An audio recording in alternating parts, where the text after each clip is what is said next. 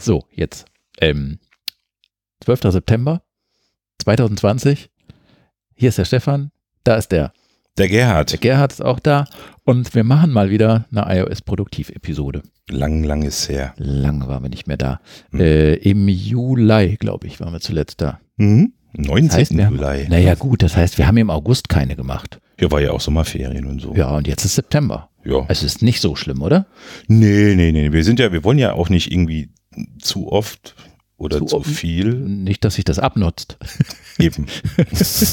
ja, ähm, das Wetter ist sch schön eigentlich. Die Sonne scheint hier in Bonn. Ja. Und wir sitzen mal wieder äh, direkt äh, vor Ort und haben alle Regeln der hm. Corona-Kunst beherzigt aber äh, wir sprechen natürlich nicht durch eine Maske ins Mikrofon. Das würde ein bisschen moffeln und so.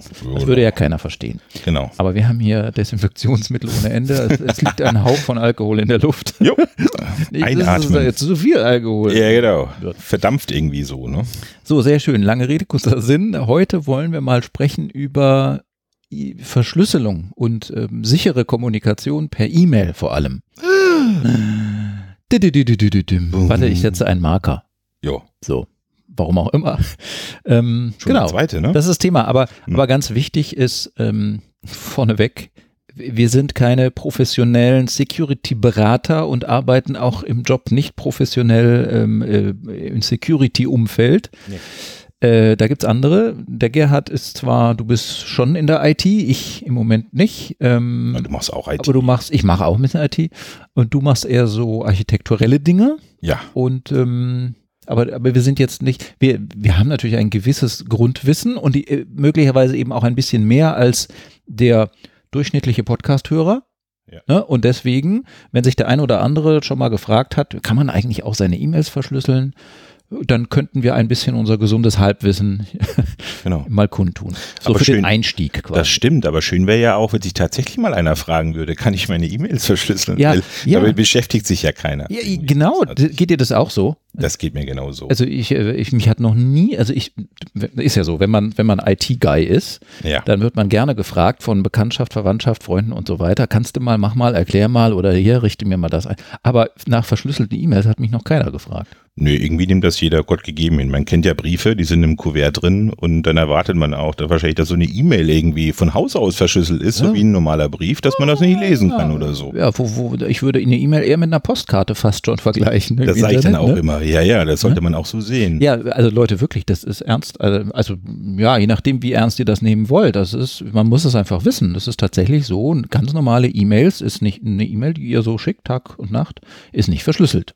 Genau, ganz im Gegensatz zu Ne, sowas wie iMessage, Threema, WhatsApp, da kümmert sich jeder drum. Genau. End-to-End-Encryption ja. und muss verschlüsselt sein. Und, und, und, welche App nehmen wir denn und wer ist da besser? Und ja. Signal und Wire und äh, Threema, hast du schon gesagt, genau. Ja, genau. Ja. Telegram. Telegram, genau. Mhm. Und WhatsApp natürlich. Und ja, genau. großes Bohai und wie verschlüsseln die und End-to-End. -End. Aber bei E-Mail, Stillruht der See. Ja.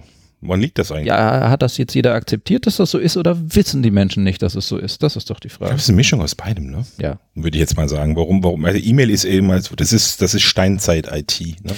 Also irgendwie, ja. das ist schon wie das, das, das Chat-Protokoll in der Vergangenheit, das IRC oder so, mhm. oder was man da so underlying hatte Internet als das Relay Chat. Internet Relay Chat. Das war so zu den Anfangszeiten äh, des, äh, des Internets eigentlich. Ne? Also ja. das war damals noch, wie hieß das, DARPA, als hier die, die, also da fing das ja schon an. Da ja. konnte man Nachrichten schicken und, und im Prinzip das Protokoll hat sich immer weiterentwickelt, klar. Ähm, AOL, aber Instant Messenger. Ja. ICQ. ICQ. Damals war noch, damals hat ja. man noch E-Mails geschickt. So. Damals haben wir viel, noch mehr E-Mails, aber es ist ja nicht so, oder? Gab es irgendeine Studie, weltweit nimmt der E-Mail-Verkehr ab? Na, das glaube ich nicht. Der aber, wird immer mehr. Ja. Der, der, wird vielleicht sogar mehr, aber ja. ähm, möglicherweise kommt auf die Zielgruppe an. Ich weiß nicht, wer uns zuhört. Wenn uns jetzt so 12- bis 14-Jährige auch zuhören, glaube ich nicht, aber äh, die würden sagen, E-Mail, was ist das denn? Kann das sein? Ja, also wenn ich mit meinen Kids, wenn die was verschicken müssen per E-Mail, dann machen wir das meistens immer unter Anleitung und gemeinsam. Okay. Und man guckt sich das vorher nochmal an. Hey Papa, also da hat das schon. Wie ging das? Ja, also ja, so ganz krass ist es nicht. Also die, die, können das schon, aber das ist halt so, das ist halt eine andere Kommunikationsform auch E-Mail. Wenn ich chatte, dann chatte ich, wie ich rede. Ja. Meistens. Ja. Und, ähm, und die, die, die Generation, ne, die Millennials oder so, ne, das sind ja eigentlich alles Leute, die, die leben eher so in diesen Chaträumen so, ne? Oder die, die kennen das eben dass man sich so unterhält. Und meine E-Mail hat das schon ein bisschen was Förmlicheres. Das ist wie ein Brief, den man ja. früher handschriftlich geschrieben hat. Sehr geehrte Damen und ja. Herren, bla bla bla. Ja, und man, man und, äh, ähm, ich weiß nicht, ob du das so siehst, aber ich beobachte den Trend auch. Und, und in den Chat-Tools wird dann auch gar nicht mehr getippt, sondern Nö. da wird Audio hin und her. Da wird nur noch hier das Ding ja. vor Mund gehalten und genau. da wird dann nur noch gesprochen, das stimmt schon Mensch, allerdings. Die jungen Leute sind tippfauler als die. Tippfauler, Rechtschreibung ist ein bisschen äh, sekundär. Groß- und Kleinschreibung wird mittlerweile auch nicht mehr so dolle beachtet bei manchen ja. Dingen. Fällt mir immer mehr auf. Ja. Oder auch so die Förmlichkeiten, also Hallo oder, oder sehr geehrte Damen und Herren, Komma, bla bla bla. Oder viele Grüße. Oder, oder ja, genau. Also und, und solche Sachen, ähm, da, ja, wenn man es nicht gewohnt ist, dann, dann muss man sich da ein bisschen zusammenreißen immer, wenn es einen offiziellen Charakter hat. Und da kommen wir auch schon beim Punkt. Ein Chat ist nie was Offizielles. Ne? Ein Chat ist mhm. ja immer so eine private Konversation, mhm. maximal noch irgendwie über den Support. Support ne? ähm, aber es hat nichts Offizielles. Also damit fängst du keinen Arbeitsvertrag an oder sowas in der Richtung. Oder wohingegen E-Mail mit Fax, oh, jetzt kommen wir noch weiter zurück. Fuck, wenn das schon noch was Fax noch ist. ja, genau. Das ist was wie ISDN und so, ne? Oder kennst du noch Davor. hier? Bei ISDN war es ja schwierig und digital. Fax war doch erstmal analog. Fax war analog. Mal sehen, was rauskommt. Wir erinnern uns an unsere 14,4K Modems. Mm, Vorher 9.6, 9.6, 4.8, die Zyxel. Die Zyxel. Zyxel. Zyxel. Yeah. Zyxel. Genau. Und dann 56,6K und dann war, glaube ich, Schluss. Dann kam mit 64 äh, ISDN. Ja. Und damals war übrigens, als dann E-Mail dann so groß war, da war E-Mail im Internet ja noch was Gutes. Ne? es ist da auch immer ja, noch was Gutes. Ja, aber es wird ja auch viel Schindluder mittlerweile. Ja. Also Spam und so und Viren verschleudert. Dann kam der erste Virenwurm. Fake News. Äh, ja, ja. ja schon Probleme. Und, und jetzt ist es halt tatsächlich so, dass man in der heutigen Zeit und, und auch mit den ganzen Dingen, die man eben hat und äh, den Gefahren, die man sich auch äh, mit Mails ausgesetzt sieht, sowas wie Mailwürmer oder da ist dann irgendwie Aha. ein Dokument angehangen, das irgendwelche Hier. Viren verteilt. Krank äh, Uniklinikum Düsseldorf, gerade komplett die IT brachgelegt. Ja. Und ähm, in dem Zusammenhang war ein Bericht, dass früher auch schon mal bei einer anderen Klinik das passiert war und da war es eine E-Mail damals, ja. über die das reinkam. Und, und was man jetzt auch so sagen kann, ist, dass viele Sachen über E-Mail, Social Engineering, die dann einen IT-Schaden nach sich ziehen dann ja. auch. Ne? Wobei da, und das sind halt Dinge, wo man eben sagt, äh, wie kann man sowas zum Beispiel sicherer machen? Ja gut, äh, in groß, und dann kommen wir auch, glaube ich, schon, haben wir den großen Bogen auch schon irgendwie äh, wahrscheinlich ge gesetzt. Ähm, jeder kann als mich als Gerhard Wiedenmann, ja. das weiß ja meinen Nachnamen, aber den wisst ihr ja sowieso. Ja, genau. Also ich kann als Absendenamen überall, ich könnte auch Stefan Wolfrum bei ja, mir eintragen hab, mit meiner Adresse. Ich habe das einmal gemacht mit einem Freund, der nicht so IT-affin ist und habe ihm eine Mail geschickt und dann hat er eine Mail bekommen und da stand als Absender äh, Sein äh, Name. Äh, merkel at bundeskanzleramt.de ja, oder klar. irgendwie sowas. Ja, ja, genau. Also Spoofen nennt sich das in der Fachsprache. Ne? Das heißt, ich gebe mich als jemand anders aus. Ne? Und äh, meistens ist das dann halt so, dass der Anzeigename, das heißt der Name, der dann steht bei einer Mail, die man bekommen hat, der wird dann einfach für voll genommen. Und, ja. Und äh, wenn da Stefan Wolf rumsteht, ja.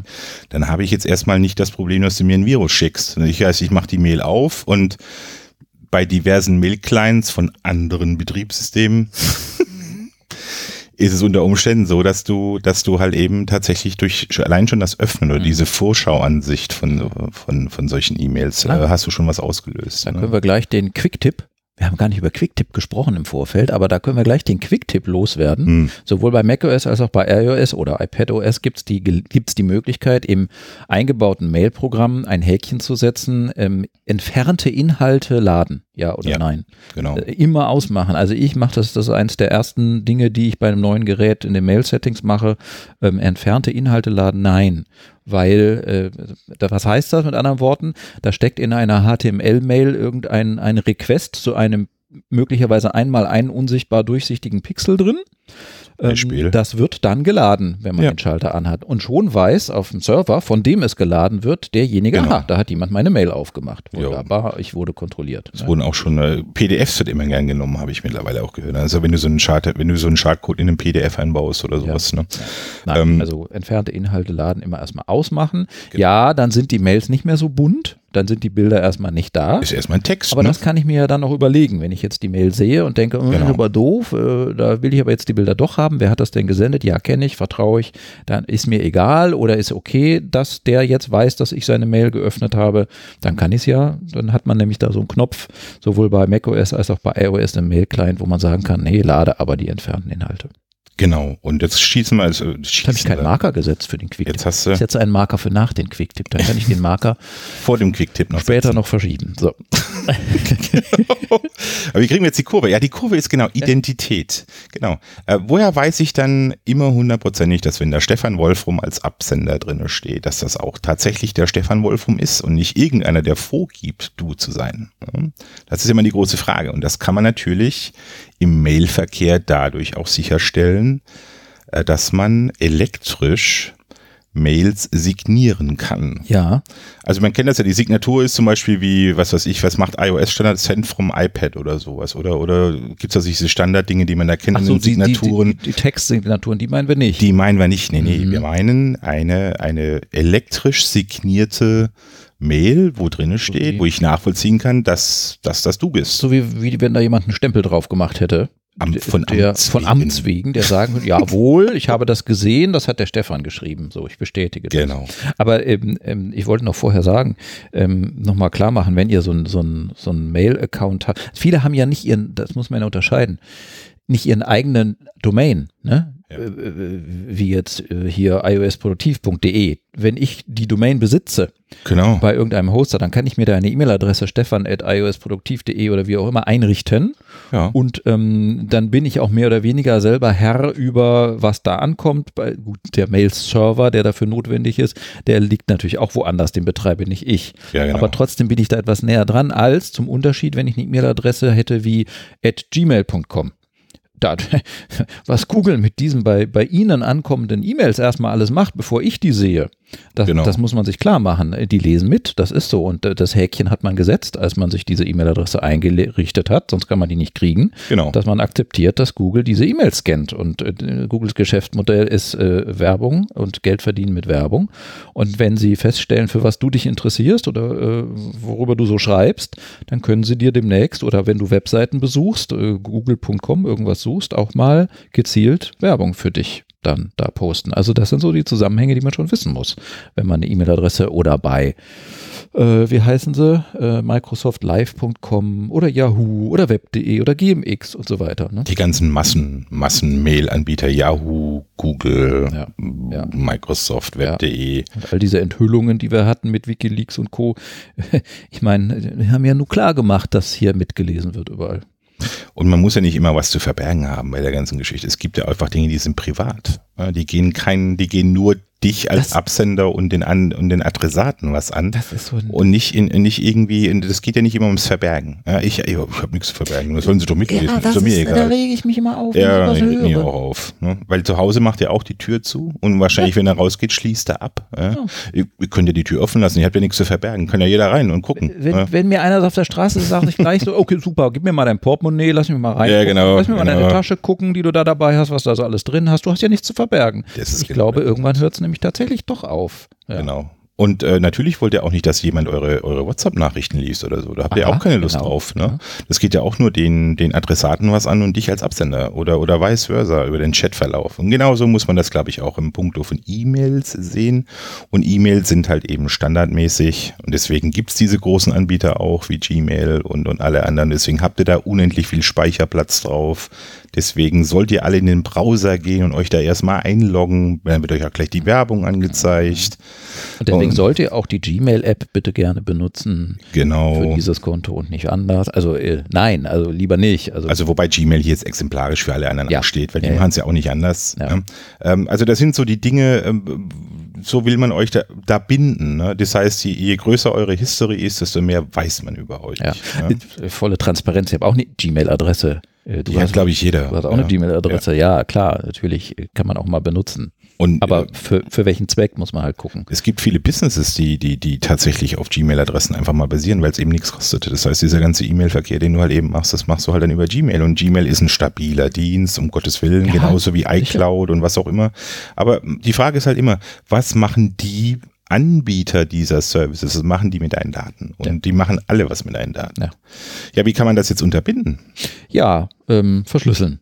dass genau. da keiner mitlesen kann. Quasi das Ding in die Postkarte in den Kuvert reinschieben. Kuvert zukleben. Kuvert zukleben und dann können wir meinen, dann greift das Postgeheimnis. Ja. Und das ist eigentlich eine ganz gute Analogie, weil mhm. den Brief kann man trotzdem aufmachen, also äh, zerstören mit Gewalt in Anführungszeichen. Natürlich, also ja. äh, so und, und diese Sache mit dieser Verschlüsselung, hm, also darüber sprechen wir dann jetzt noch, ne? Ja. Äh, kleiner Spoiler Alert. Die, oder kleiner Spoiler, die Verschlüsselung selbst, das Verfahren, das ist schon sicher. Aber das drumherum, da muss man schon aufpassen. Ne? Also mhm. äh, die Key, ja, wir kommen dazu mit den Keys und so. Genau. Du hattest ja, eigentlich reden wir jetzt auch jetzt drüber, weil du ja ein persönliches Erlebnis hattest. Richtig. Kürzlich. Das, so, ja. das war eigentlich auch so ein Anlass für diese ganze Geschichte. Genau. Ähm, es war so, es, be es begab sich. Es begab sich zu der ähm, Zeit. Ich weiß gar nicht, da greifen wir zwar vor, aber ist egal, vielleicht kriegen wir es doch noch gedreht. Es begab sich, dass ich ähm, ein, sah, eine Warnung bekam per E-Mail, dass eins meiner E-Mail-Zertifikate oder das aktuelle E-Mail-Zertifikat für eine, meine Haupt-E-Mail-Adresse demnächst abläuft. So. Ja. Und ähm, es war sogar noch anders, merke ich gerade. Da, wo, äh, haha, ich, ADAC, ich sag's jetzt einfach mal. Hm. Beim ADAC habe ich ein Konto, weil ich da Kunde bin oder Mitglied ja. bin.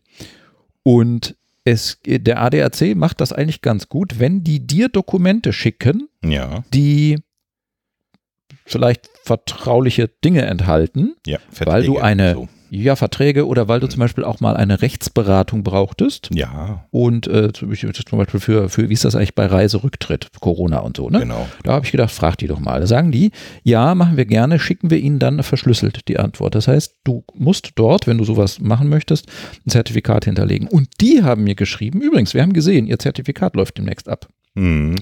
Und dann habe ich äh, mich auf die Suche gemacht und gedacht, okay, da muss ich das verlängern. Wie verlängere ich das denn? Ja. Und dann habe ich gemerkt, ähm, dieses kann man bei dem nicht verlängern, da muss man sich Neues ausstellen lassen. Mhm. Und dann habe ich gedacht, okay, Neues ausstellen lassen, dann guck, guck doch mal, ähm, mache ich das wieder über denselben Anbieter mhm. oder, mach, oder guck doch mal, gibt es da vielleicht andere Möglichkeiten. Da kann man jetzt schon sagen, übrigens, das ist nur eine reine Warnung, die da ausgesprochen wird. Das heißt nicht, die haben dein Zertifikat nicht akzeptiert. Nein. Die sprechen einfach nur eine Warnung aus. Genauso wie, oh, ihr Zahlungsmittel, ihre Kreditkarte läuft in vier Monaten mhm. ab oder so. Denken mhm. Sie dran, dass sie nächstes Jahr. Ja. Und natürlich hätte gern jeder ein Zertifikat, das drei Jahre gültig ist, weil dann müssen die sich keine Gedanken machen. Ja. Aber die meisten haben ja nur so eine, so eine, so eine, so ein, ja, eine günstiges oder kostenloses ja. Kommen wir gleich dazu, ne, über das ganze Thema Zertifikat. Also ähm, ganz einfach, so ein Zertifikat ist die Basis, um signieren zu können. Das heißt, ich bin ich und verschlüsseln zu können. Und zwar verschlüsseln und wieder entschlüsseln. Das ist ja auch mal ganz wichtig. Ja, ja. Ne? Weil verschlüsseln okay. an sich äh, ist, ist äh, schon eine coole Sache. Aber wenn man es dann nicht entschlüsseln kann, genau. dann ist das nicht so toll. Ja. Naja, gut. Deswegen sind wir auch dazu gekommen. Ne? Richtig. Und dann äh, bin ich da zu so einer Webseite gegangen. Hm. sslplus.de wir sagen hier alles. Ja, ja.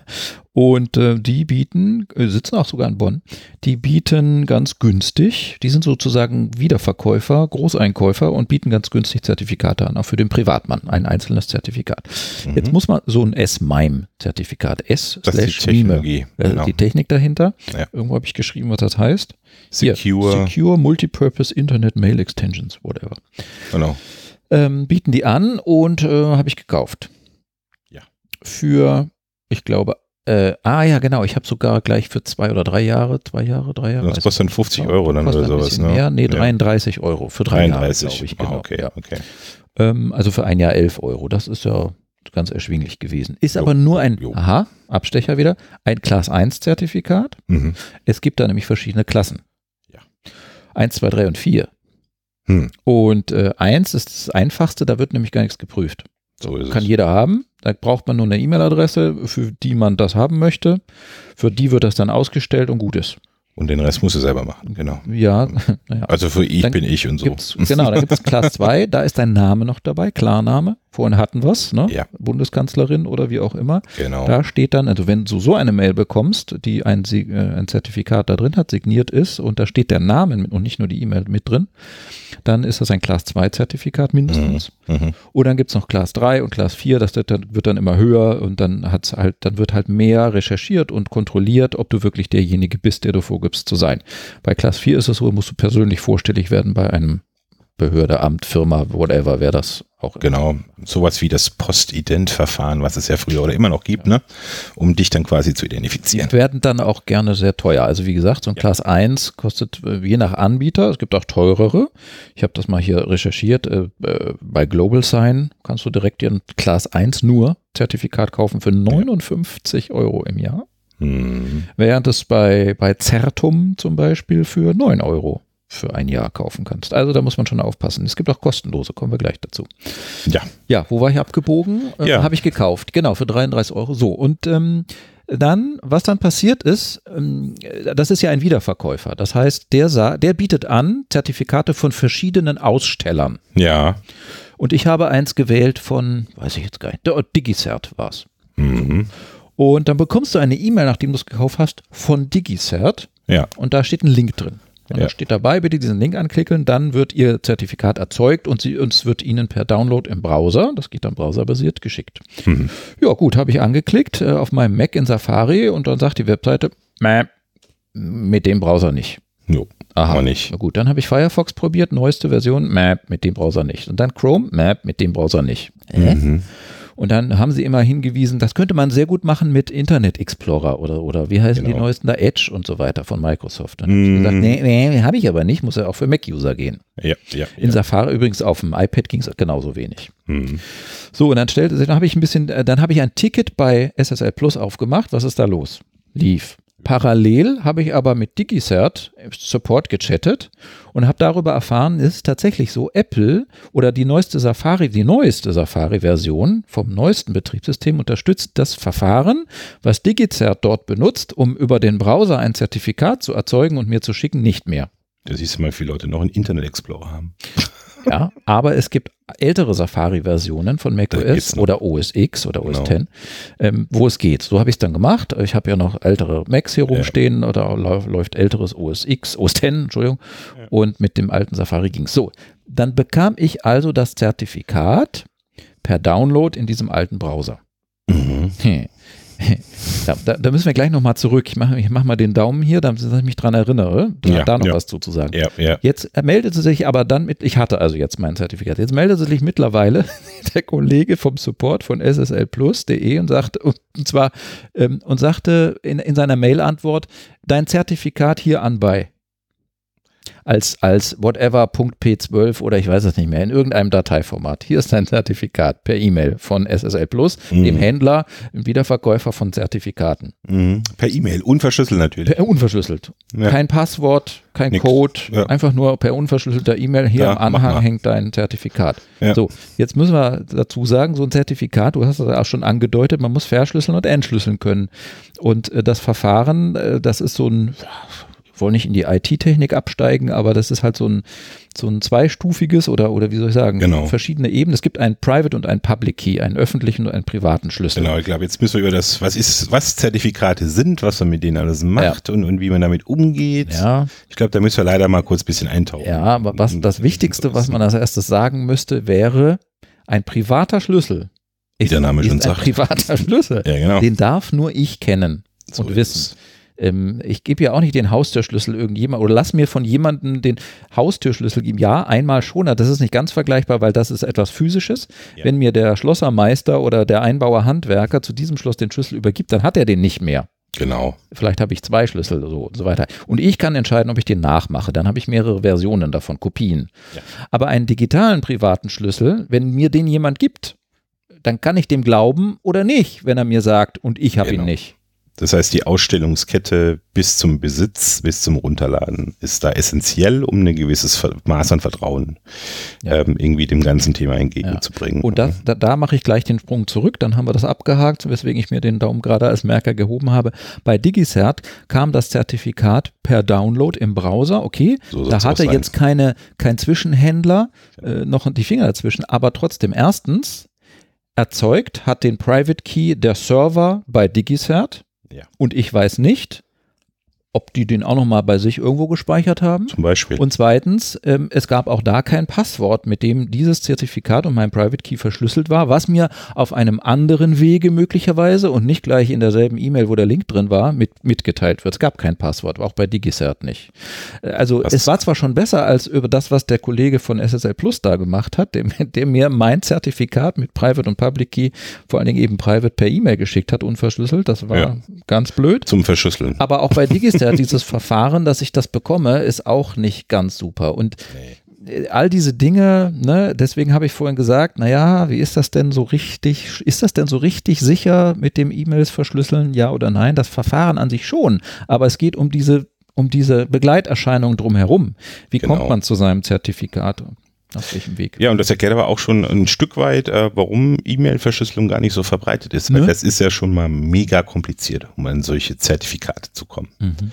Wir reden immer von Zertifikaten, Stefan. Ähm, vielleicht sollte man noch mal kurz beschreiben, das ist ein Set an Zertifikaten, mhm. was man kriegt, wenn man sich mhm. ein Zertifikat bestellt mhm. zum Verschlüsseln von E-Mails. Und, und, zwar redet man da immer, du hattest schon gesagt, von einem privaten Schlüssel und einen sogenannten öffentlichen Schlüssel. Mhm. Und, ähm. und, und, die haben mit meiner E-Mail-Adresse, die ich da hingegeben habe, zu tun. Da, genau. da ist meine E-Mail-Adresse hinterlegt, da ist der Private Key und der Public Key irgendwie in diesem Zertifikatsgedöns drin. Aber hm, ich weiß nicht, ob du darauf hinaus wolltest, aber wer, es gibt ja auch jemanden, der mir dieses Zertifikat ausstellt. Genau. In dem Fall war das die Firma DigiCert. Genau. Und nicht der Zwischenhändler SSL Plus. Und so DigiCert, wer, warum darf DigiCert das? Warum machen die das? Eigentlich dürfen sie es. Also nach meinem Verständnis dürfen sie es eben nicht, weil du, das darf keinen Zwischenhändler geben. Das heißt, das Ausstellen, da kommen wir gleich dazu. Naja, da gab es ja keinen. DigiCert ist ja tatsächlich genau. der Ersteller des Zertifikats. Die haben es gemacht und mir gegeben. Da ja, war jetzt genau. keiner dazwischen. Ja. Ich wollte aber darauf hinaus, dass es so Stellen wie DigiCert und Global Sign und Komodo und wie sie alle heißen ja. und, und Telesec und whatever. Genau. Ähm, dass das so, das sind so sogenannte CAs, glaube ich, Certificate Authorities, oder das sind Stellen, die so etwas dürfen. Und man hat sich darauf geeinigt, in der Gemeinde, in der Internetgemeinde oder wie auch immer, und so Firmen wie Apple und Microsoft und Google und wie sie alle heißen, hm. die Betriebssysteme vielleicht herstellen, haben auch akzeptiert und überprüft, jawohl, das ist eine Behörde, eine Firma, die darf das. Und wir vertrauen denen. Ja, genau. Und da muss man mal über den Begriff Trust Store vielleicht sprechen ich weiß gar nicht, wie der auf Deutsch heißt. Also, äh, und, und vielleicht auch einen kleinen Ausflug über SSL und Webseiten aufrufen, über SSL und verschlüsselte Webseiten. Warum funktioniert das überhaupt auf einem iPad, die wir hier vor uns haben, auf einem Mac, der hier vor uns steht? Ähm, was passiert denn, wenn man eine verschlüsselte Webseite aufruft? Naja, da, da, da man HTTPS, ja, und dann wird aber irgendwo, ohne in die Details zu gehen, ähm, gehört da auch ein Zertifikat dazu. Auch dieser, dieser Traffic ist auch verschlüsselt mit einem Zertifikat. Genau. Und ähm, dass eine Webseite ähm, oder dass der Webbrowser ähm, das zulässt, diese Seite dann abzurufen, die Daten, die da kommen, hängt auch damit zusammen, dass das Betriebssystem oder der Browser, der auf dem Betriebssystem läuft, das weiß, dass dieses Zertifikat zu dieser Webseite ausgestellt wurde von einer Firma, der wir vertrauen.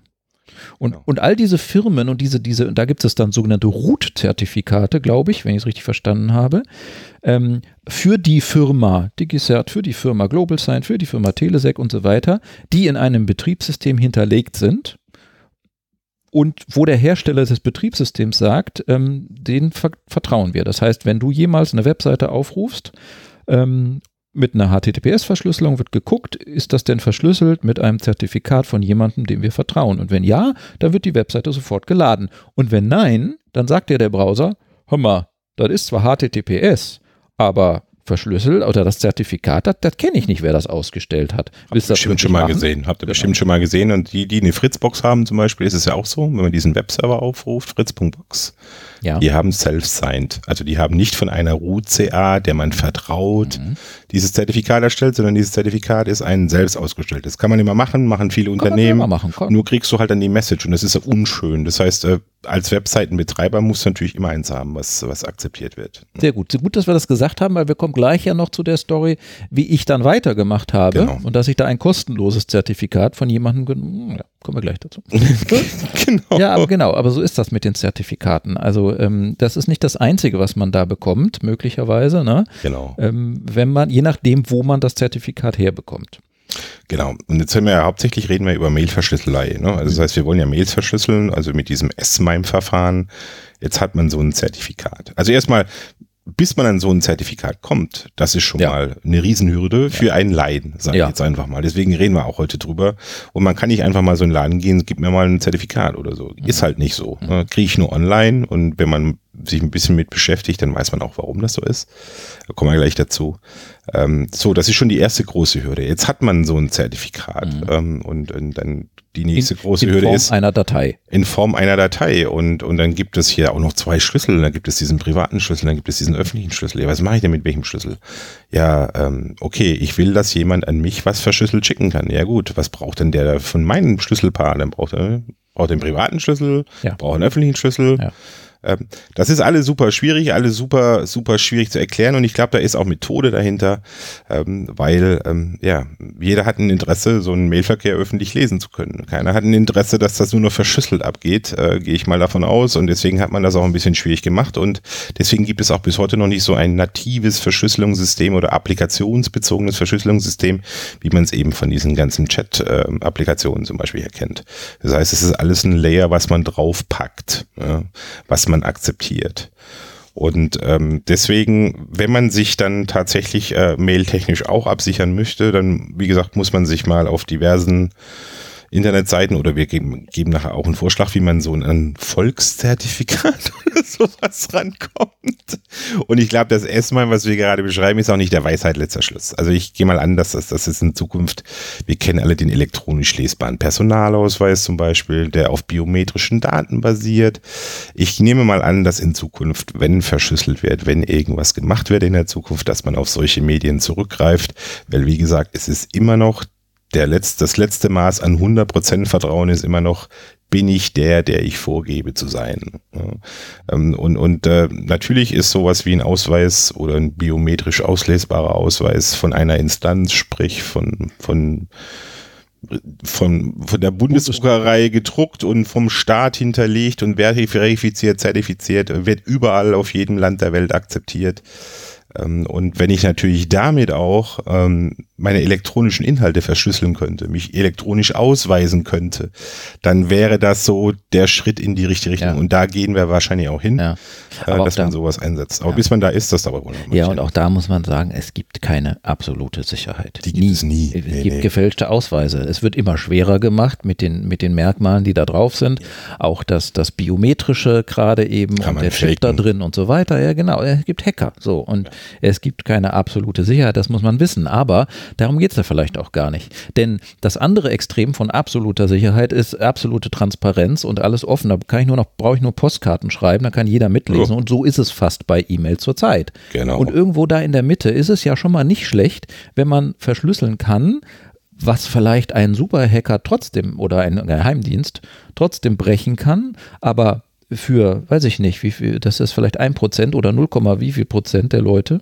Aber für die allermeisten Leute ist die E-Mail eben trotzdem verschlüsselt und nicht so einfach zu lesen. Also gar nicht wirklich genau. zu lesen. Also insofern, ich finde schon, genau. bei all den möglichen Schwächen oder Angriffsstellen, die es da gibt, sich ein, ein bisschen die Mühe zu machen, sich mal so ein Zertifikat runterzuladen. Äh, wie gesagt, gibt es auch kostenlos, erzählen wir gleich. Ähm, das, das mal da so, das ist nicht so kompliziert. Also das kriegt man schon hin. Ja, also ich denke mal, ein bisschen, ein bisschen Affinität braucht man für das, äh, für das Ganze. Also einer, der, der wirklich nur hinhockt und sein Mail-Client aufmacht und Mail schreiben will, den das alles gar nicht interessiert, der wird da wohl Schwierigkeiten mit haben.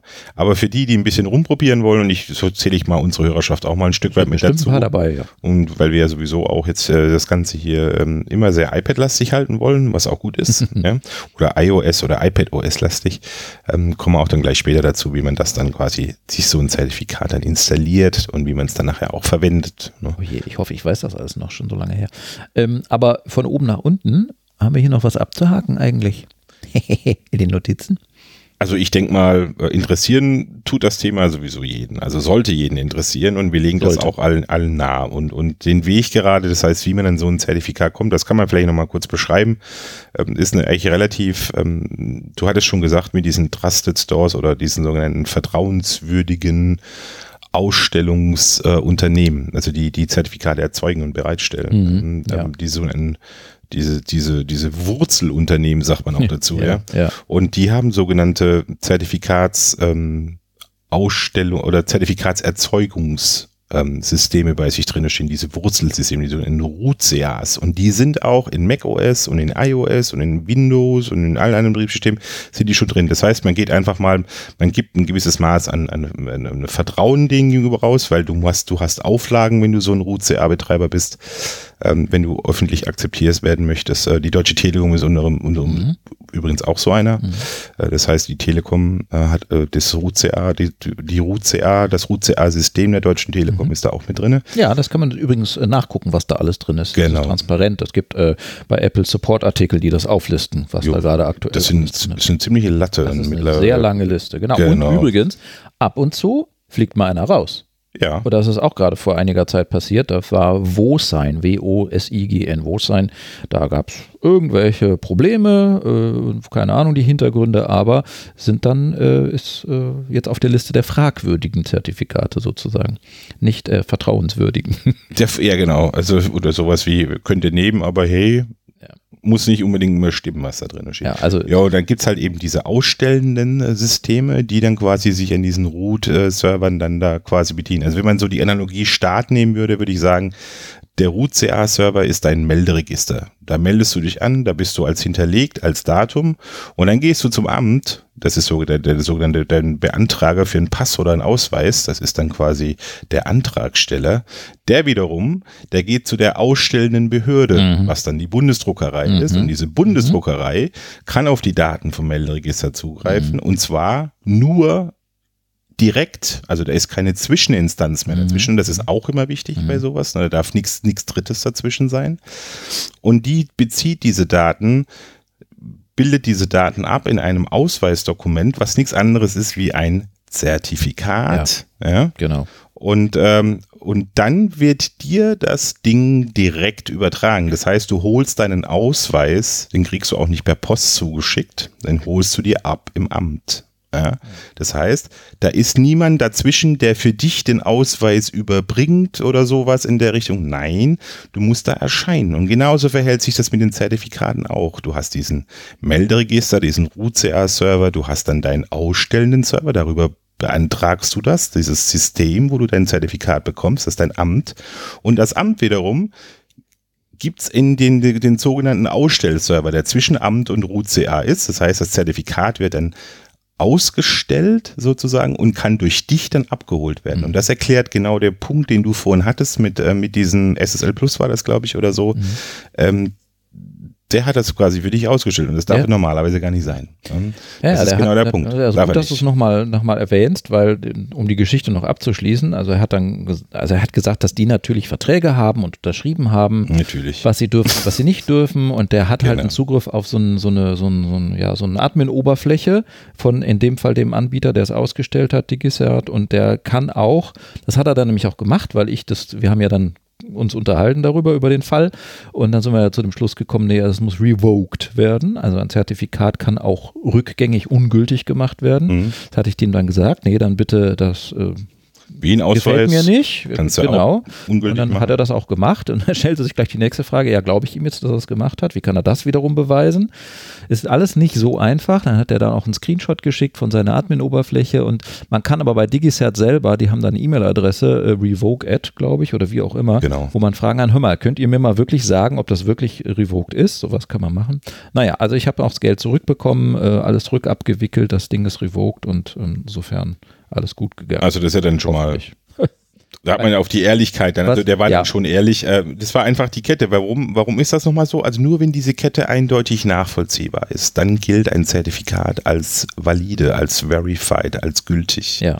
Das ja. heißt, du musst im Prinzip die ganze Kette vom Download, wer du bist, vom Download-Server, Issue-Server, also der das quasi erzeugt hat, bis zu dem Zertifikatshalter, also bis zu quasi zum Melderegister. Ne? Diese Kette muss, muss nachvollziehbar quasi ähm, ähm, identifizierbar sein, um halt eben daraus stehen zu können, okay, das Zertifikat ist gültig, weil wie du sagst, dieser Sperrlistenserver, das ist ein Server, das sind sogenannte Zertifikate, die ungültig sind und da wird immer geguckt, ist dieses Zertifikat noch valide und wenn diese Kette nicht durch ein IT-System nicht gänzlich überprüft werden kann, dann gilt ein Zertifikat als unsicher. Und dann gilt es eben als, ja. darfst es nicht nehmen. Und warum ist das so wichtig? Also, äh, oder warum ist es mir wichtig zu wissen, ob der jetzt tatsächlich das äh, revoked hat, ungültig gemacht hat? Naja, äh, und wenn es nicht so wäre und er es mir nur sagt, dann kann er, könnte er in Zukunft, weil er ja auch meinen Private Key hatte, in meinen Namen signierte und verschlüsselte E-Mails verschicken. Also, und die, der Empfänger würde denken, es habe tatsächlich ich geschrieben. Ja, dann sollten wir jetzt wahrscheinlich jetzt anfangen, über über diesen Private Key und Public Key mal kurz zu reden, was das ist. Also ihr habt jetzt so ein Zertifikat bekommen, habt ihr bei euch runtergeladen, wie man es installiert, kommen wir gleich unter iOS dazu. Ähm, aber im Prinzip habt ihr sogenanntes Key Pair, heißt das in einem Fachsprech, ein zwei Zertifikate bekommen. Da müssen wir noch einen Schritt davor machen, weil ähm, das habe ich ja dann nicht genommen, das von DigiCert, ne? Nein. sondern ich habe ja dann geguckt, ähm, okay, wenn ich das jetzt revoken musste, weil der ganze Prozess durch war. Neues. Genau, was mache ich denn dann? Wo komm, wie komme ich denn jetzt an eins? Und dann fiel mir ein, naja, guck doch mal, was es für kostenlose gibt. Ja. Äh, ob die jetzt mehr oder weniger taugen, als welche die Geld kosten, weiß ich nicht, aber ja, ja. es gibt da ein ähm, deutsches Gesundheitsnetz, DGN. Die bieten kostenlose für äh, jeden, Persön für jeden individuellen Privatmenschen Volkszertifikat. Zertifikate an, sozusagen. Mhm. Das ist das, warum heißt das Gesundheitszentrum? Ja, die haben das halt ursprünglich mal für Menschen, die in Gesundheitsberufen arbeiten, ausgedacht sich und angelegt, dass die alle untereinander signiert und verschlüsselt ähm, ähm, kommunizieren können. Schweigepflicht und so. Ja, ja. aber mhm. das ist offen für jeden. Jeder ja. kann sich da. Und es ist kostenlos und es gilt, glaube ich, ein Jahr lang auch, wenn ich mich recht entsinne. Und ähm, wir verlinken natürlich in den Show Notes, wie, wie, das alles geht und wie man da einsteigt. Aber das hat funktioniert. Äh, nur so, und deswegen gut, dass wir das vorhin alles erklärt haben mit Trust Store und Root-Zertifikat. Äh, so. Der, die ausstellende Einheit, die diese Zertifikate ausstellt, braucht ja. auch ein Zertifikat, gibt es auch, hat es auch. Ja. Aber das gehört leider nicht zu denen, äh, denen Apple, Microsoft sonst wie vertrusten. Das heißt, per se. Das ist nicht defaultmäßig in, auf dem iPhone, auf dem iPad, in einem, auf einem Mac und so weiter drin. Mhm. Was, dafür, was dazu führt oder was dafür sorgt, dass, äh, wenn ich eine solche Mail mit diesem Zertifikat jetzt, was ich installiert habe, signiere oder sogar verschlüssele, zu dir schicke, erstmalig kommt bei dir so eine an, dann würde da erstmal stehen, äh, das, dem vertrauen wir aber nicht. Ja. Ja, gut. Und dann kannst du aber sagen, nee, doch, doch, ich das weiß, sind gute. Aber, genau, das sind gute. genau. Und ähm, die ja. kann man dann hinzufügen in diese genau. sogenannte Liste der vertrauten UCAs. Deswegen gibt es über diese Website von dem Deutschen Gesundheitsnetz dann auch äh, neben dem eigentlichen Zertifikat, was mit meiner E-Mail verknüpft ist und übrigens meinem Namen, das ist ein Class 2 Zertifikat, ein kostenloses Class 2. Das ist super. Da steht auch mein Name drin. Neben diesem Zertifikat, was ich da bekomme am Ende des Prozesses, muss man wissen, äh, muss man nicht denken, jetzt ist fertig, das habe ich jetzt, alles ist gut, sondern es gibt dann auf deren Webseiten noch ähm, zwei, kann ich jetzt auch nicht erklären, warum es zwei sind und was da der Unterschied ist, zwei weitere Zertifikate, die man sich herunterladen, also sollte, muss man vielleicht nicht, aber wenn man seinen Zertifikat, sein, sein persönlichen für seine E-Mail-Adresse-Zertifikat dann doch vertrauen möchte, dann muss dieses Root-Zertifikat auch im System sein. Genau. Und dann muss man das runterladen, installieren und dem vertrauen und dann letztlich sagen, äh, das stellt aber dann Keychain Access unter Mac, führt schon fast so weit, selber fest, ähm, das ist dann okay, dass dieses individuelle Zertifikat für meine E-Mail-Adresse legal ist sozusagen. Also ihr merkt schon, ist schwer auch, zu erklären. auch wir tun uns schwer, ja. was das ist. Ich meine, da gibt es natürlich wirklich Leute, die diesem Fach Chinesisch total unterliegen, die können sich da drei Stunden drüber unterhalten, warum, wann ist eine CA trustworthy, wann nicht und so. Also wir wollen eigentlich nur darauf hinaus, okay, jetzt hat man diesen Hassel hinter sich, jetzt hat man über dieses DGN zum Beispiel, ist ja einer der Anbieter, ist auch noch kostenlos und was du wahrscheinlich angesprochen hast, ist auch das sogenannte Benutzerzertifikat, was dahinter steckt, weil damit kannst du dich später nochmals anmelden, musst dich nicht erneut autorisieren und kriegst ein neues Zertifikat. So wird das wahrscheinlich sein. Ähm, äh, also dann, dann holt man sich das Zertifikat. Und jetzt wissen wir auch, es gibt verschiedene Zertifikate und so weiter. S-MIME ist das, was wir wollen. Das ist E-Mail verschlüsseln. Ja? Mhm. Und dann kriegt man, wenn man so ein Zertifikat runtergeladen hat, was du jetzt gemacht hast bei der DGN, kriegt man sogenanntes Key Pair, ne? ein, ein, ein, ein, ein Set an Zertifikaten. Richtig. Und bei DGN bekommt man übrigens auch ein Kennwort. Und zwar auf anderem Weg, nicht per E-Mail, mhm. nämlich per SMS. Das heißt, man muss auch seine Handynummer da angeben, weil man dann ein Kennwort per SMS bekommt, mit dem man dann nur mhm. sein Zertifikat, was man äh, von der Webseite heruntergeladen bekommt, ähm, installieren kann. Genau. Also schon besser.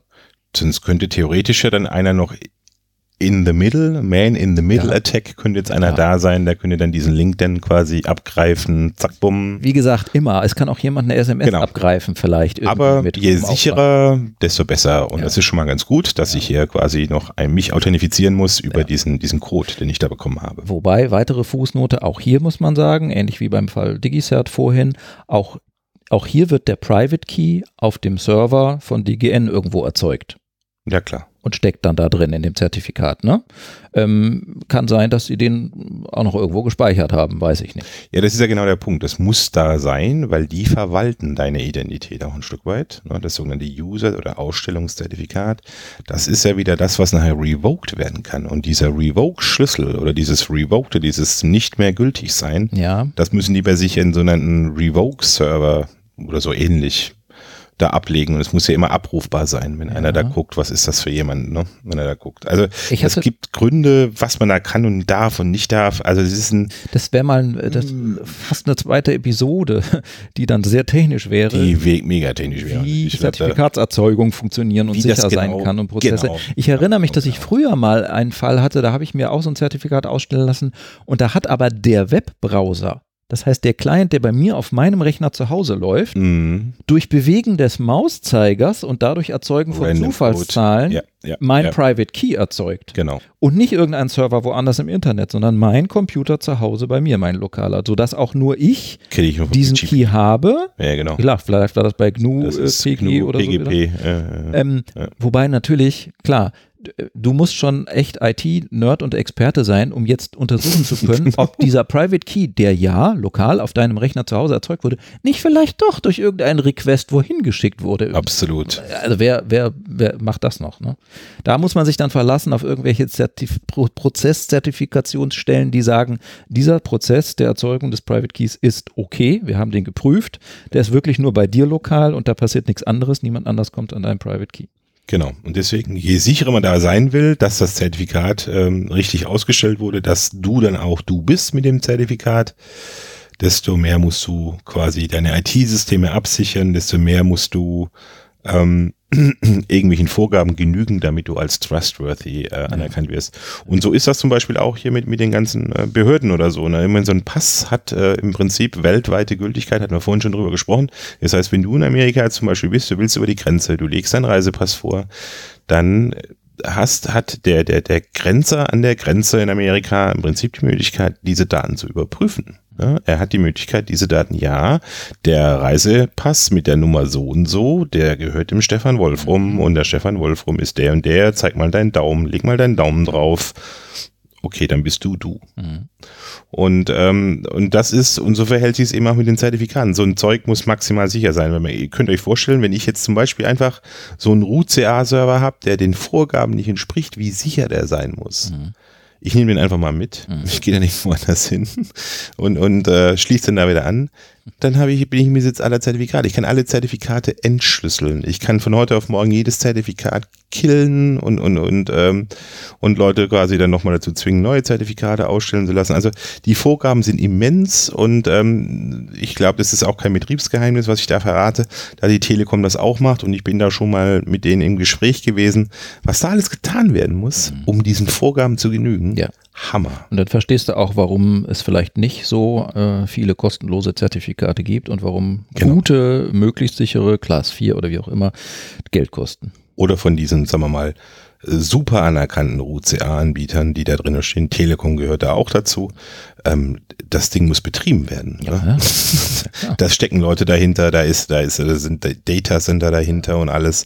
Nur um das Zeug so sicher wie möglich im Prinzip ähm, zu verwalten und auch ähm, um somit die Glaubwürdigkeit hochhalten zu können. So, jetzt hast du, aber was machen wir denn jetzt ja, eigentlich, wenn wir diese genau, Zertifikate wir haben, haben? Zwei wichtige Punkte, genau. Wie, was machen wir damit? Wie installieren wir das? Wie kommt das aufs iPad und so weiter? Mann, Mann, und Mann. Wie, wie kommuniziert man denn dann signiert oder und oder verschlüsselt? Mhm. Ja, ja, gut. Das ist nicht so, ja gut, wir wollen uns mal, wir wollen uns mal zunächst aufs iPad beschränken und iPhone, ja. weil das ist einfacher.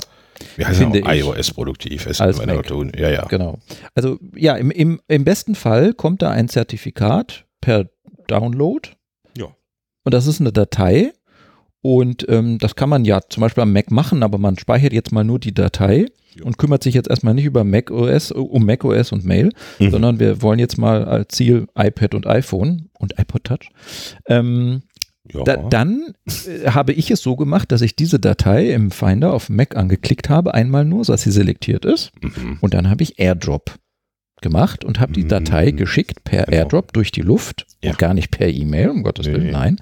Kontaktfrei. Und auch nicht äh, über Cloud, könnte man auch machen, ja, hochladen nee, nee, in die Cloud, aber dann liegt es ja schon irgendwo in der Cloud bei irgendwem auf. Point to so, Point. Und nein, direkt. Per, per genau. Airdrop genau. habe ich diese Datei vom Mac auf mein iPad geschickt. Mhm.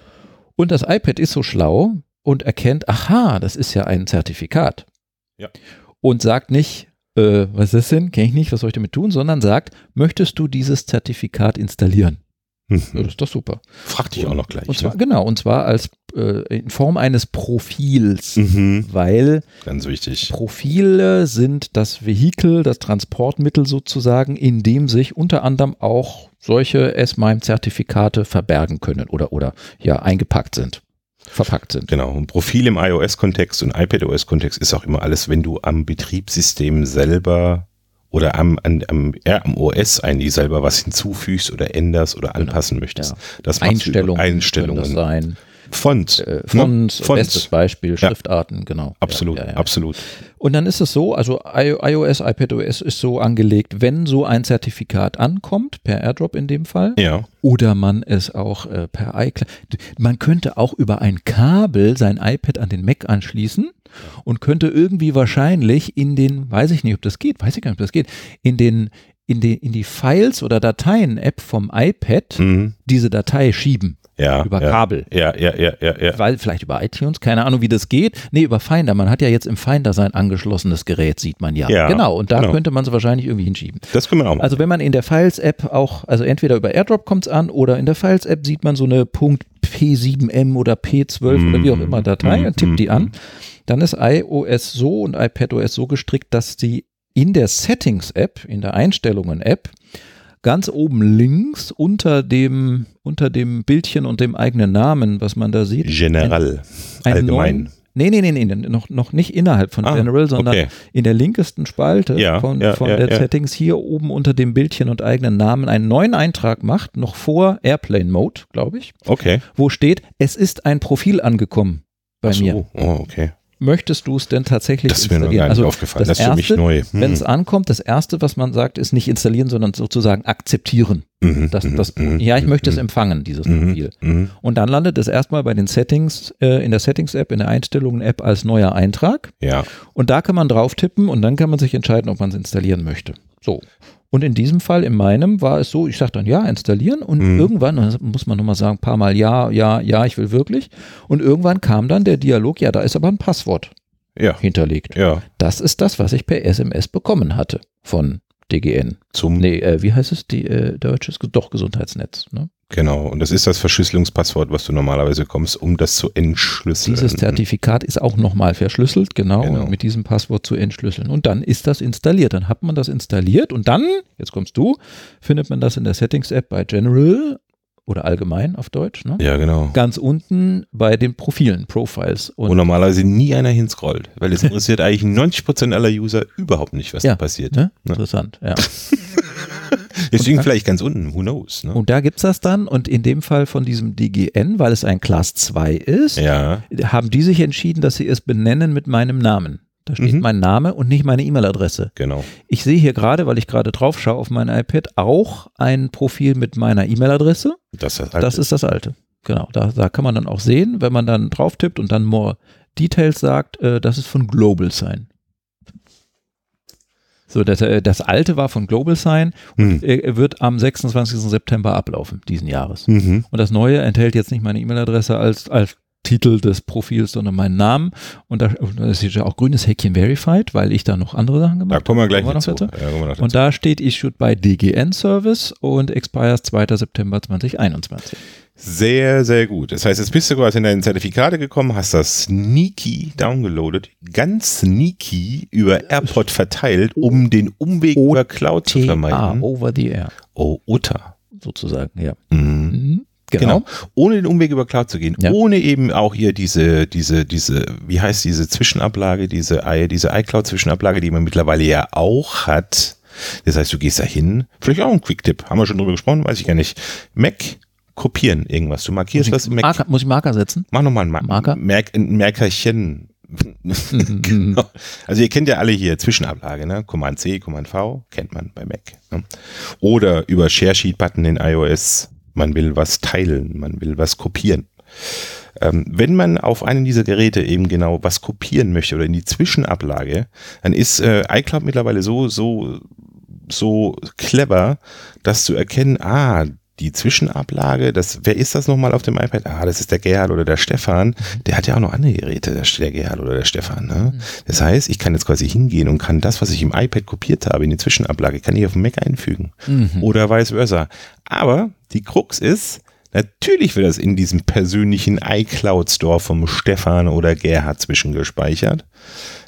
Das ist nun mal ein Cloud Storage.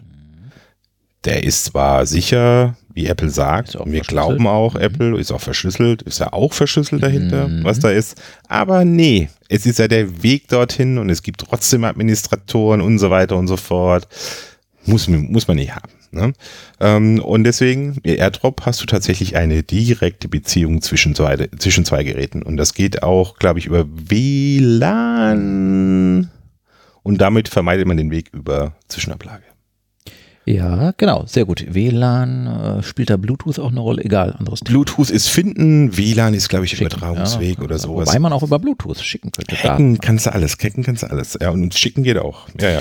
So, genau, und dann haben wir ja vorhin, äh, um die Sache noch abzuschließen und zu diesem grünen Häkchen zu kommen, mhm. haben wir ja noch gesagt, ähm, bei DGN gibt es neben dem eigentlichen für meine E-Mail-Adresse, was ich gedownloadet ja, habe, ja, auch noch auf der Webseite von denen zu downloaden zwei weitere, die äh, genauso, gleicher Weg, downloaden, per AirDrop ans iPad schicken, installieren und dann hat man die da auch installiert. Ja. Und dann wird auch das Häkchen, oder gibt es auch ein grünes Häkchen bei Verified bei dem eigentlichen meinem, mit meinem Namen, mit meiner E-Mail-Adresse. Genau, weil du das ja installiert hast, das Root-Zertifikat ja. von DGN und demzufolge genau. vertraut du oder dein Gerät diesem, diesem Dinger. Sehr ne? gut. Und da kommen wir jetzt noch zu einem weiteren Punkt, wo, wo, was hast du vorhin gesagt, wie viel Prozent der Leute schauen da nicht rein? 90? 90, ich würde sogar mehr sagen. So, und, und, in, und die 99,5 Prozent der Leute genau. schauen nicht bei Settings, General oder allgemein, About. Ja. Da weiß ich nicht, wie es auf Deutsch heißt. Also der erste Punkt bei allgemeinen Einstellungen. Mhm. Und dann ganz unten Certificate Trust Settings. Certificate Trust Settings. Also wenn man ein iPad nicht im Hochkantmodus hat und nicht auf, außersehen mal auf About geklickt hat,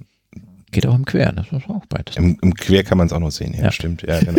Ja. Also, es gibt in den Settings bei General oder allgemein äh, und dann About wo, wo der Name des, des iPads steht und die Version des Betriebssystems. Ja. Gibt es ganz unten einen Eintrag, wie heißt er auf Deutsch? Weiß ich nicht. Certificate Trust Settings heißt er auf Englisch. Certificate Trust Settings. Ja, Wir haben kein deutsches hier. Einstellungen, Zertifikats. Äh, und da. Ja, auch immer. Ja.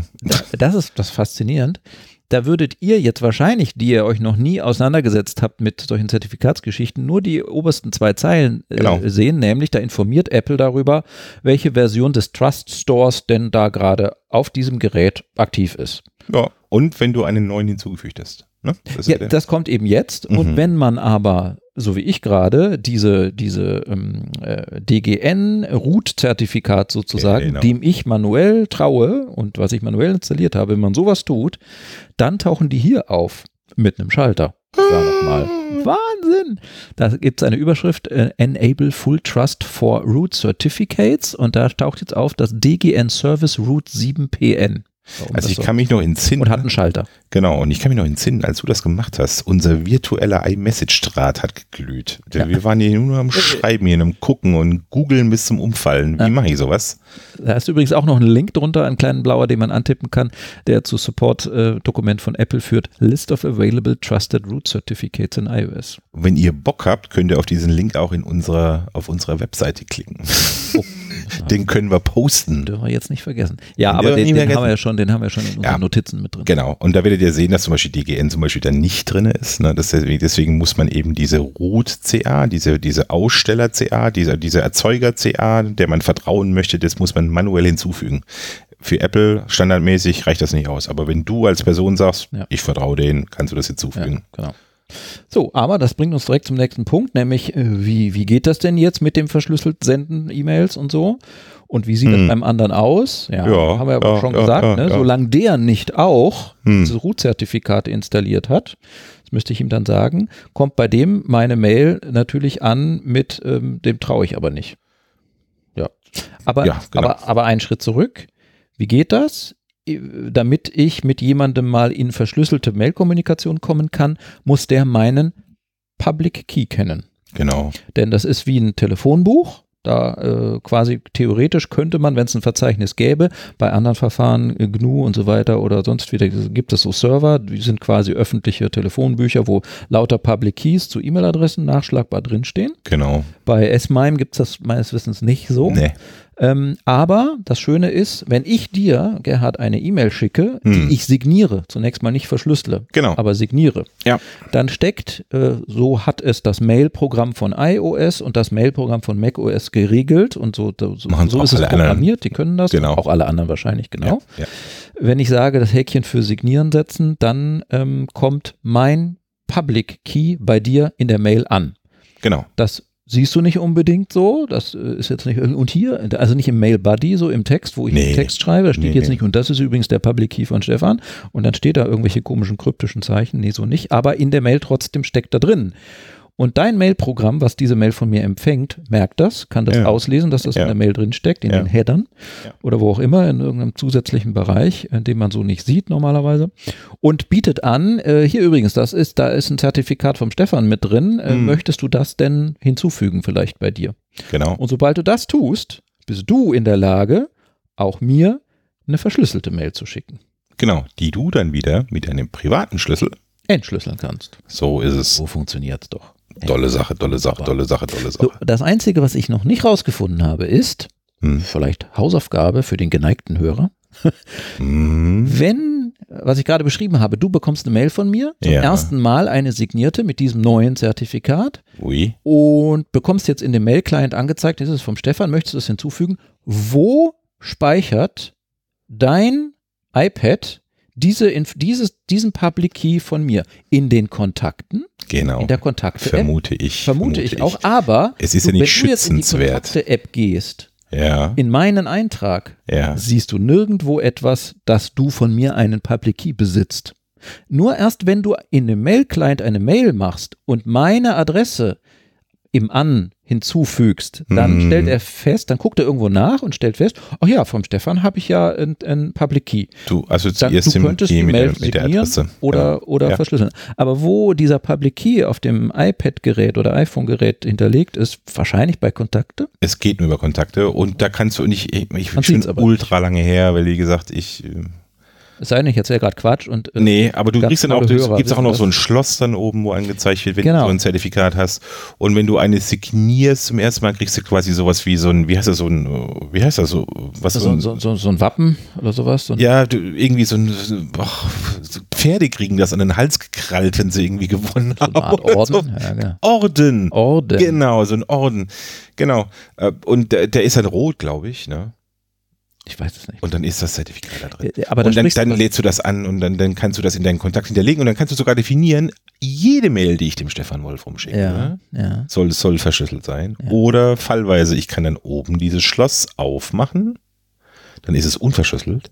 Oder ich mache dieses Schloss zu. Das kriege ich hin, indem ich draufklicke. Ja dann ist es verschlüsselt. Das heißt, dann wurde dein Public Key genommen und dann kann auch kein GMX, dann kann keiner mitlesen, weil der der, das mitlesende System ist einfach ein Geschwurbel dann. Also das ist eine Kombination an Zahlen und Buchstaben und, und, und repräsentiert halt in keinster Weise irgendwie den Text dahinter und dieser Bit-Schlüssel, der da verwendet wird zum Verschlüsseln. Ich glaube, es sind 256 Bit oder sowas, keine Ahnung. Keine Ahnung.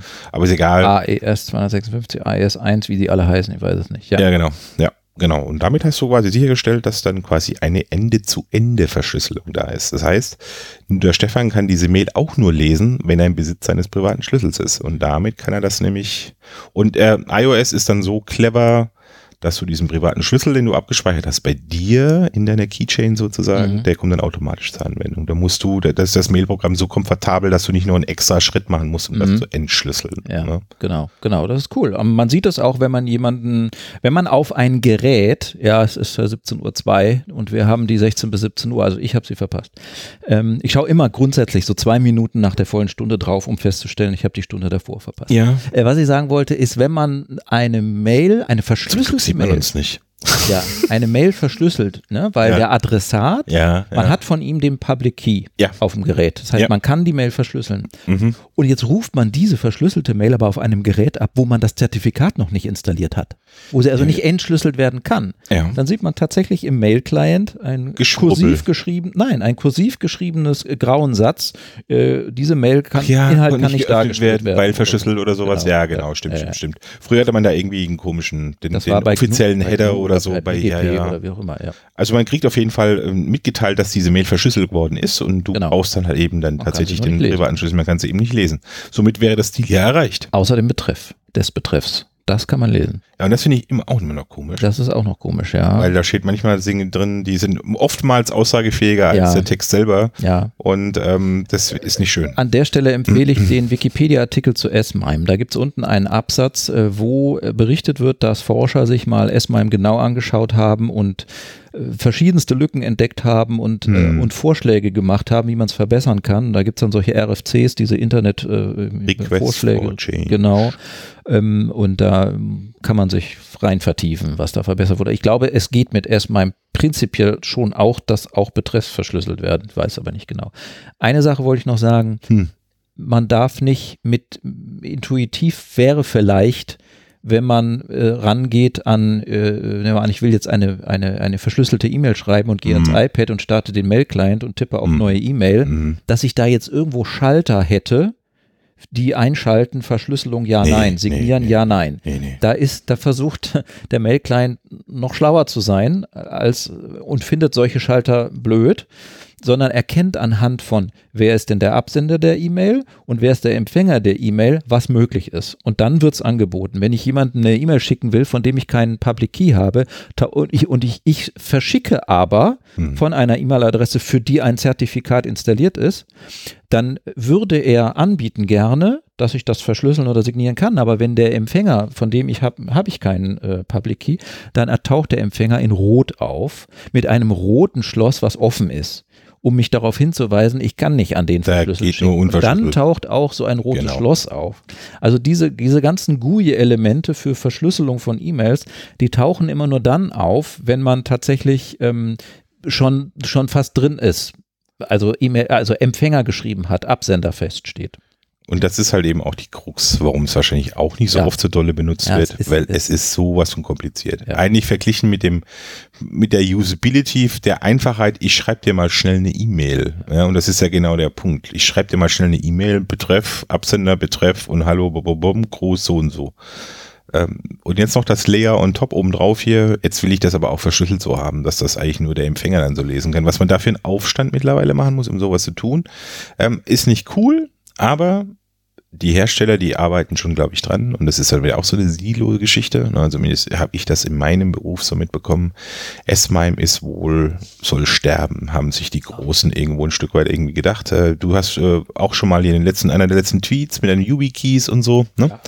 Ähm, das ist zum Beispiel so ein Verfahren, wo man dann quasi über so einen Hardware-Token oder so einen Hardware-Schlüssel dann verschlüsseln kann ähm, und, und automatisch entschlüsseln. Das heißt, das macht dann quasi der, der Key selbst oder das Programm selber oder, oder man benutzt sogenannte Labeling-Technologien, wo man dann quasi einer Mail mitteilt, ist sie vertraulich, ist sie nicht vertraulich und so weiter und so fort. Und dann wird auch geguckt in deiner Empfängerhistorie oder in deiner Empfängeradresse, ist das ein interner, ist das ein externer?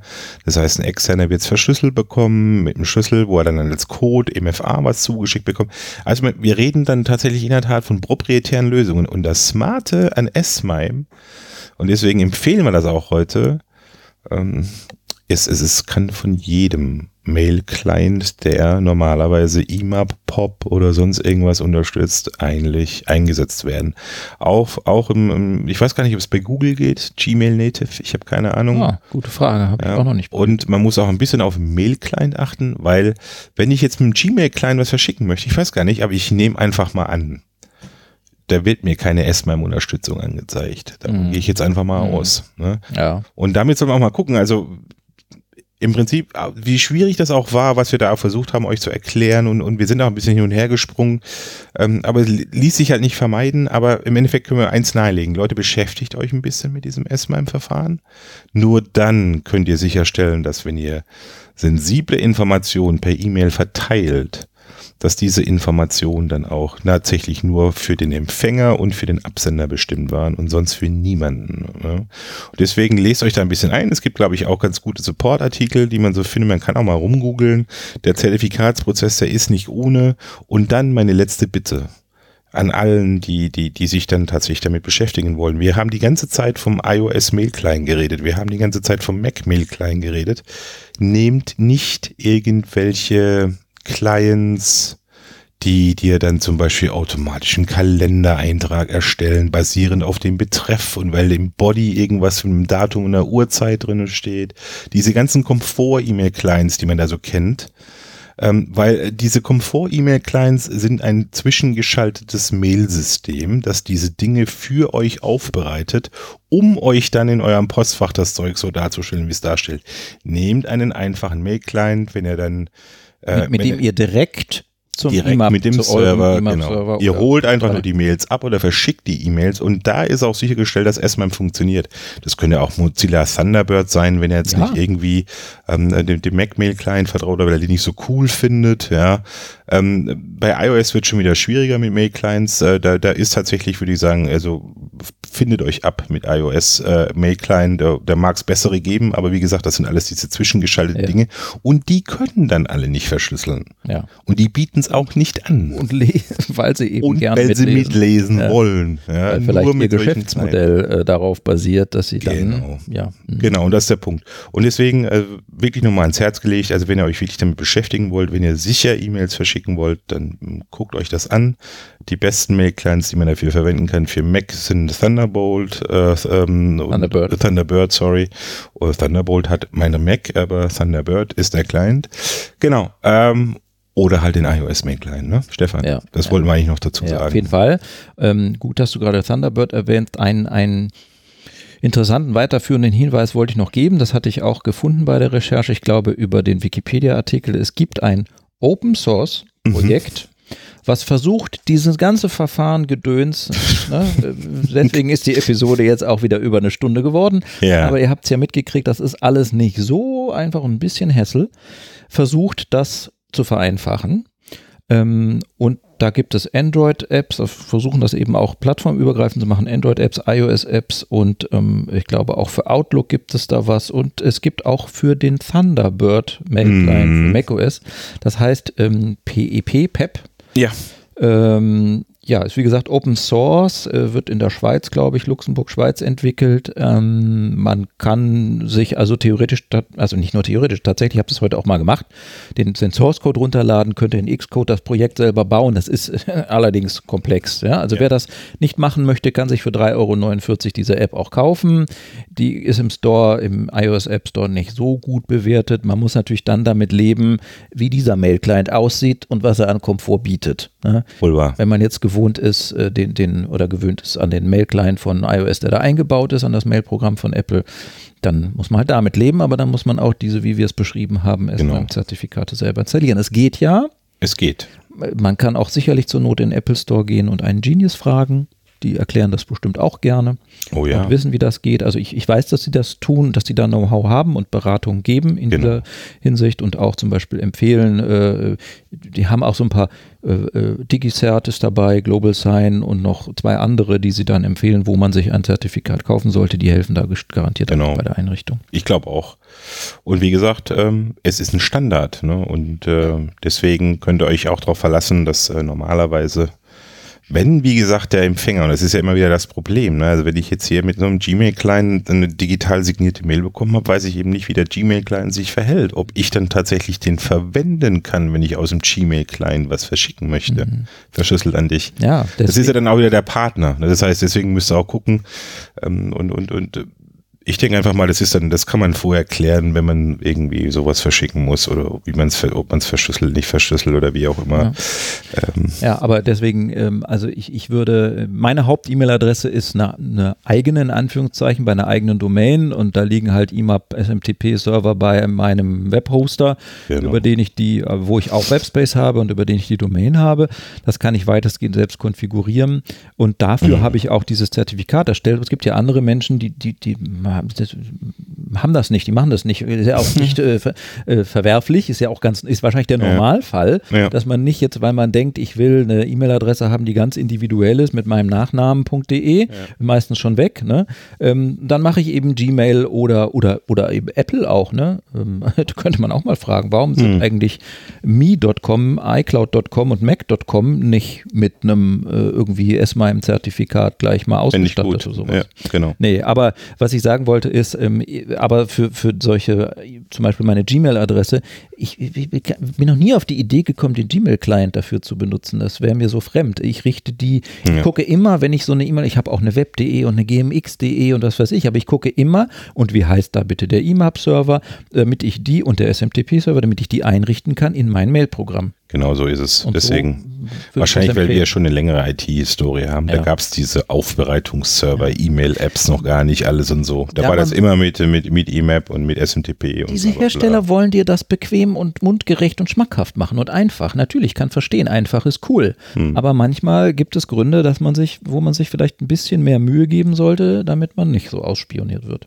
Korrekt. Genau um das geht's. Und deswegen auch ans Herz gelegt, alles, was ihr an, an Zusatz, was ich, ähm, haben wir ja schon drüber gesprochen, an Features, eine E-Mail-App, was, was an Features mitbringt, das erkauft ihr euch damit. Dass ihr mit diesen Apps eben nicht verschlüsseln und entschlüsseln könnt, sondern nur mit dem Standard, der halt eben da ist. Und diese Standarddinge, die funktionieren, haben wir gerade gesagt, das ist äh, Thunderbird, Mac OS Client und ja. der Standard und iOS Client. Ja. Viele fluchen über den, den Mail-Client von, von macOS. Äh, ja, klar. Gibt schönere, logisch. Ja. Es gibt auch auf Thunderbird basierte Dritt, aber der müsste dann explizit schauen, unterstützt so eine kleine Verschlüsselung nach S-MIME. Und dann könnte das gehen. Also ich zum Beispiel benutze Postbox. Das mhm. ist ein, das ist ein äh, Thunder Bird-Derivat oder setzt auf Thunderbird ja, auf und ähm also für die Freaks, das führt aber zu weit äh, für, für unseren äh, Scope von diesem Podcast, aber man kann sich auch, was weiß ich, hast du einen Raspberry Pi oder hast du einen NAS zu Hause, wie auch immer, kannst du deinen eigenen äh, Mail, IMAP, SMTP Natürlich. und sonst wieder aufbauen ja, ja. als Relay zwischendrin. Kann man immer. Und, und kannst in deinen Mail-Programmen genau. sich mit diesem verbinden, der bei dir zu Hause steht, Boah, aber in, in, dem musst du dann konfigurieren, die ganzen anderen Verbindungen. Eine, ein Gedanke fiel mir aber noch noch ein, bei diesem ganzen verschlüsselten Mail-Kommunikations-Hin und Her, man sollte schon immer darauf achten, von wem die Mail kommt und mit wem man da verschlüsselt kommuniziert. Immer Wenn ich vorsichtig. eine Mail bekomme genau. von irgendwem völlig Fremden, die aber signiert ist, dann gucke ich mir dieses Zertifikat aber sehr genau an und ja. überlege, ob ich dem vertraue. Ja. Ja, ja also, also äh, wenn, wenn der irgendwie sagt, hier ist mein Zertifikat anbei, ne, mein Public Key sozusagen, mhm. und äh, in Zukunft kommt dann gleich, damit wir verschlüsselt, und ich kenne den überhaupt nicht, also dann wäre nee. ich natürlich auch skeptisch. Ich mache nee. sowas ja auch nicht, ich, ich schicke ja auch nicht haufenweise verschlüsselte E-Mails, aber ich, ich fände es schon schön, wenn ich mit meinen engsten Freunden und Kontakten wenigstens verschlüsselte Mails schicken könnte, aber die kenne ich auch privat. Ja. Und wenn ich die E-Mail-Adresse von dem, die ich kenne, von dem dann mal eine E-Mail mit einem Zertifikat bekomme, dann mhm. äh, vertraue ich dem auch und glaube auch, das ist dann eben seins. Und dann können wir in Zukunft verschlüsselt mailen. Ja, absolut. Äh, immer wachsam bleiben. Herr Stefan, was denkst du? Meinst du, unsere Hörer haben uns äh, sind uns so lange jetzt gefolgt? Ja, ich jetzt? glaube schon. So, so mhm. etwas unter einer Stunde, etwas über einer Stunde ist, glaube ich, unser Durchschnitt, unser Mittel. So mhm. eine Stunde rum, plus minus. Ich mache mal einen Marker. Es ja. geht ja dem Ende zu. Oh ja. Was meinst du auf der Most Nerdy Skala unserer Folgen? Wo liegen wir da mit der? Most Nerdy. Es ist schwierig. Es ist ja eigentlich ein Thema, was, äh, äh. was jeder versteht aber was nicht so einfach vom zu erklären Grund, ist. Vom Grundsatz. Ja, genau, vom genau. Grundsatz. Genau. Ähm, ich, ich hoffe, dass es, dass es wenigstens auch für die, ihr könnt auch weghören, wenn es zu nerdy war, aber so für die grundlegenden Dinge, so äh, warum das vielleicht äh, sinnvoll ist und wie, dass man es machen kann. Und dann ihr könnt auch nochmal nachhören, wie man es vielleicht machen kann. Eben, ich kann mir auch vorstellen, dass wir dann nochmal ein YouTube-Video in unserem ja. YouTube-Kanal machen. Kann man sehr gut dann auch wenn wir da mal Zeit dazu finden. Genau. genau ja. Ähm, ja. Fände ich gut. Ähm, vielleicht. Und vielleicht auch so ein bisschen als, als vorausschauend. Ähm, unsere nächste Folge wird, wird, wird oh. weniger nerdig, ne? Ja. Also, also nerdig weniger im Sinne von. Technisch, vielleicht, ja. Weniger technisch. Auch, aber wir beschäftigen uns erstmal hier mit, mit, mit äh, mit der pandemischen Neuvorstellung am 15.09. Ne? Da wollen wir dann gleich mal schauen. Das ist äh, bald. Das in ist drei Tagen? Dienst, ja, am Dienstag ist das, genau. Ist das in drei? Ja, mhm. Dienstag. Mhm. mhm. Äh, um 19 Uhr, ne? 19 Uhr äh, deutscher Zeit. Deutscher Natürlich Zeit. 10 Uhr ja, ähm, äh, äh, Westküste. Mhm. Dings, also Cooper, äh, und Cooper, Tino, Tino. Cooper und sein Tino. Wenn da genau. noch nicht alles abgebrannt ist. Tony Copper. Ja. ja. Nee, ich hoffe mal nicht. Also das ja. hört sich ja richtig, schlimm, also ist ja, richtig schlimm. Ne? Sehr übel. Hast du das Bild gesehen von Seattle heute im Smog? Nee, ich hatte das Bild von San Francisco gesehen. Völlig rot und verstaubt alles. Genau. Seattle ist auch die Needle auch. Also ja, ja, schön, schön versmockt und so. Mhm. Wir hoffen, denen geht es äh, bald wieder besser da drüben und äh, wir drücken da die Daumen. Ja, genau, nächste Folge. Und äh, also äh, äh, dann zu dieser, zu diesem Event werden wir wieder unseren Senf dazugeben. Ja. Im Nachgang. Nicht, nicht möglicherweise, wir müssen das erst sacken lassen. Nicht, wir machen nicht live währenddessen, wir machen nicht sofort danach. Nee, nee, nee. Wir machen nicht am nächsten Tag, aber ich glaube, wir machen am Wochenende drauf. Ne? Wir müssen ja einmal ein bisschen Recherche betreiben, heißt Was sagen die Leute? Leute. Genau, die wichtigen, die, die, die, die 12 Millionen Abonnenten haben auf YouTube oder so, so was ja, die dann so sagen. Ne? Genau. Und dann kommen wir so als kleine noch Welt und geben natürlich auch unseren Senf dazu. Genau. Ähm, und äh, da freuen wir uns drauf, oh, ne, Stefan? Auf jeden Fall. Wird ja wohl ein neues iPhone geben, mindestens. Nee, da würde ich jetzt kein nicht gerade sagen. Also ich, meine Wette sagt, nee, kein ja, iPhone. Natürlich. Das wird später iPhone vorgestellt. Das kommt erst im Oktober oder so. Ja, das wird jetzt vorgestellt, aber ist dann erst im Oktober. Äh, Na, okay. Nicht, nicht. Okay, wir, wir können ja mal differenter Meinung sein. Wir werden ja sehen, wer gewinnt.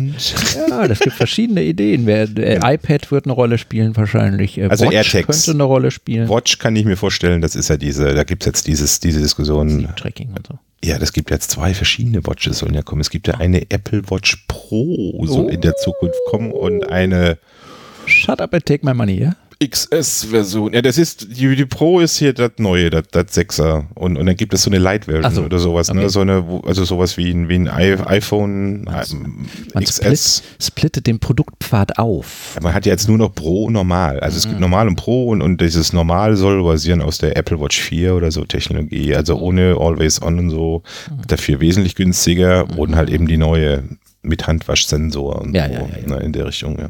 Und AirTiles, also diese AirTags sollen ja kommen, mhm. sagt man ja dann. Ne? Mhm. Also da bin ich auch gespannt. Und angeblich ein Over-the-Ear mhm. Apple mhm. Headphone. Mhm. Naja. Also quasi in also AirPod. Pod, also Doc, over, over Dr. Dre ist nicht mehr oder wie oder was, was sie da mal Apple meinte, haben. Apple machen da jetzt wohl, weil es mit den AirPods so gut geklappt hat, machen sie jetzt halt auch jemand einen übers Ohr. Aha. Und nicht nur im Ohr. So Air ist das aber dann gar nicht so leicht wie Air. Wannabe Air oder ja. so. Keine Ahnung. Also, so, also solche Sachen diskutiert man gerade, aber das iPhone äh, sagt eigentlich jeder so, nee, da kannst du vergessen, da redet keiner drüber. Da sagt ihr, okay, dann glaube ich euch mal. Man wird sehen. Ich glaube es nicht. Ich glaube nicht, dass Apple, also die machen ja nicht eine Woche später oder vier Wochen später noch so ein Event, nur fürs iPhone dann. Egal, wir werden sehen. Wir werden sehen. Deswegen, Gut, also, deswegen auch die Recherche. ja.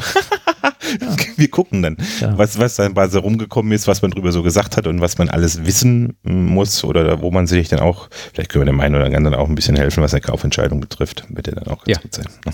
Also, Stefan, ich glaube, das war's für heute. Sag zu, ne? danke fürs Zuhören. Und äh, ja. Bis hierhin, äh, wer auch immer bis hierhin zugehört hat. Oder und, über die äh, Marker gesprungen ist. Ich äh, weise wieder auf buymeacoff.ii oh, slash ja. iOS produktiv hin. Nicht nur ein. Und vielleicht auch ratethispodcast.com slash iOS produktiv, aber ja. nicht so wichtig.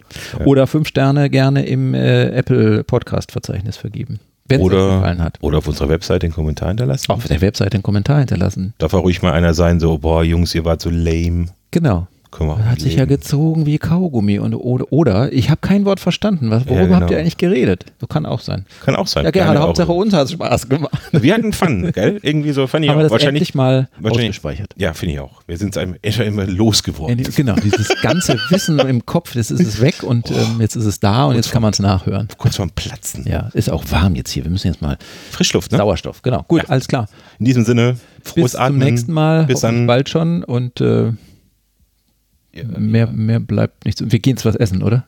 Ja, wir sagen nicht wo. Nein, sagen wir nicht. So, wiederhören. ciao, ciao.